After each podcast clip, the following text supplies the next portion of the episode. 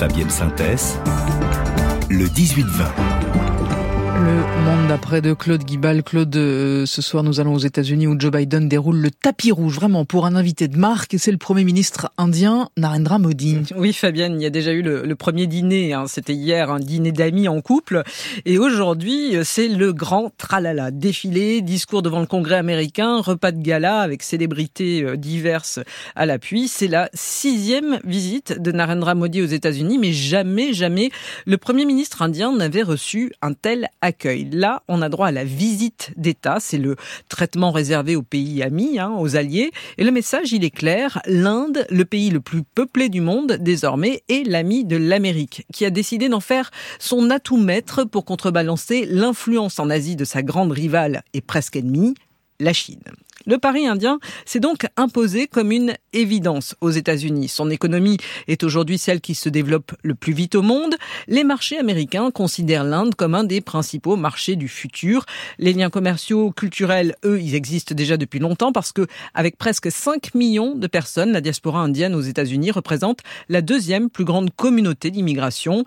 New Delhi fait aussi euh, déjà partie du Quad. Hein. vous en parlez souvent, euh, Fabienne, mhm. ici. C'est cette alliance qui réunit euh, les États-Unis, l'Australie, le Japon dans la zone Indo-Pacifique, une alliance qu'on a vu par exemple monter des partenariats euh, sur des sujets euh, comme euh, les vaccins. Mm. Et alors, c'est les accords qui sont signés lors de cette visite, Claude, sont eux aussi significatifs de cette relation très particulière? Notamment en matière de, de défense, hein, Fabienne, parce que en termes d'équipement militaire, c'est encore un peu difficile pour l'Inde de, de, rivaliser avec la Chine, parce que l'Inde est très dépendante de son armement qu'elle a acheté à la Russie, son vieil allié, et l'Inde s'inquiète évidemment des conséquences de la guerre en Ukraine qui pourraient limiter son approvisionnement et euh, le renouvellement de son matériel vieillissant. Alors preuve de l'intérêt de Washington, les États-Unis sont donc prêts à débloquer notamment une commande de drones, les Reapers, et plus significatif encore, la Maison Blanche vient de donner son feu vert pour que la compagnie General Electric produise en Inde les réacteurs qui équipent déjà euh, une partie des jets de l'armée indienne. Alors ça, ça va impliquer un transfert de haute technologie, un transfert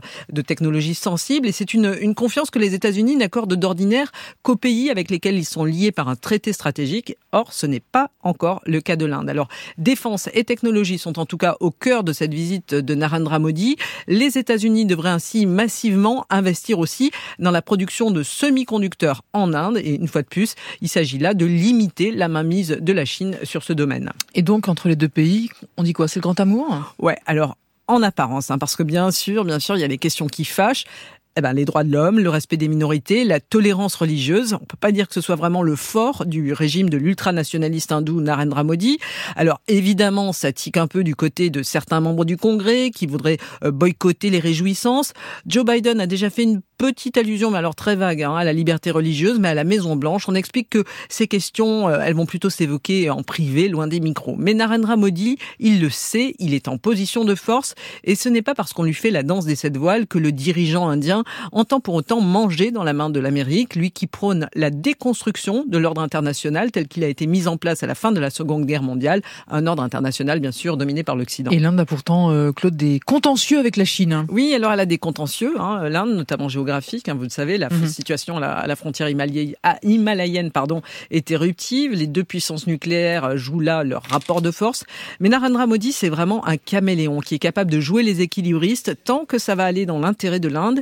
Il sait qu'une alliance avec la Chine sur certains sujets lui permettrait de porter un coup fatal au front occidental qu'il dénonce, tout comme il refuse de tourner le dos à la Russie en s'abstenant de la condamner sur l'invasion de l'Ukraine et la Russie avec laquelle l'Inde de toute façon achète des quantités astronomiques de brut. Alors tout ça, Joe Biden le sait très bien, mais Fabienne, la, la réelle politique a mhm. ses raisons et ce soutien américain à un an des élections générales indiennes ne pourrait pas tomber mieux pour le Premier ministre indien. Le monde d'après et Claude Guy merci, merci.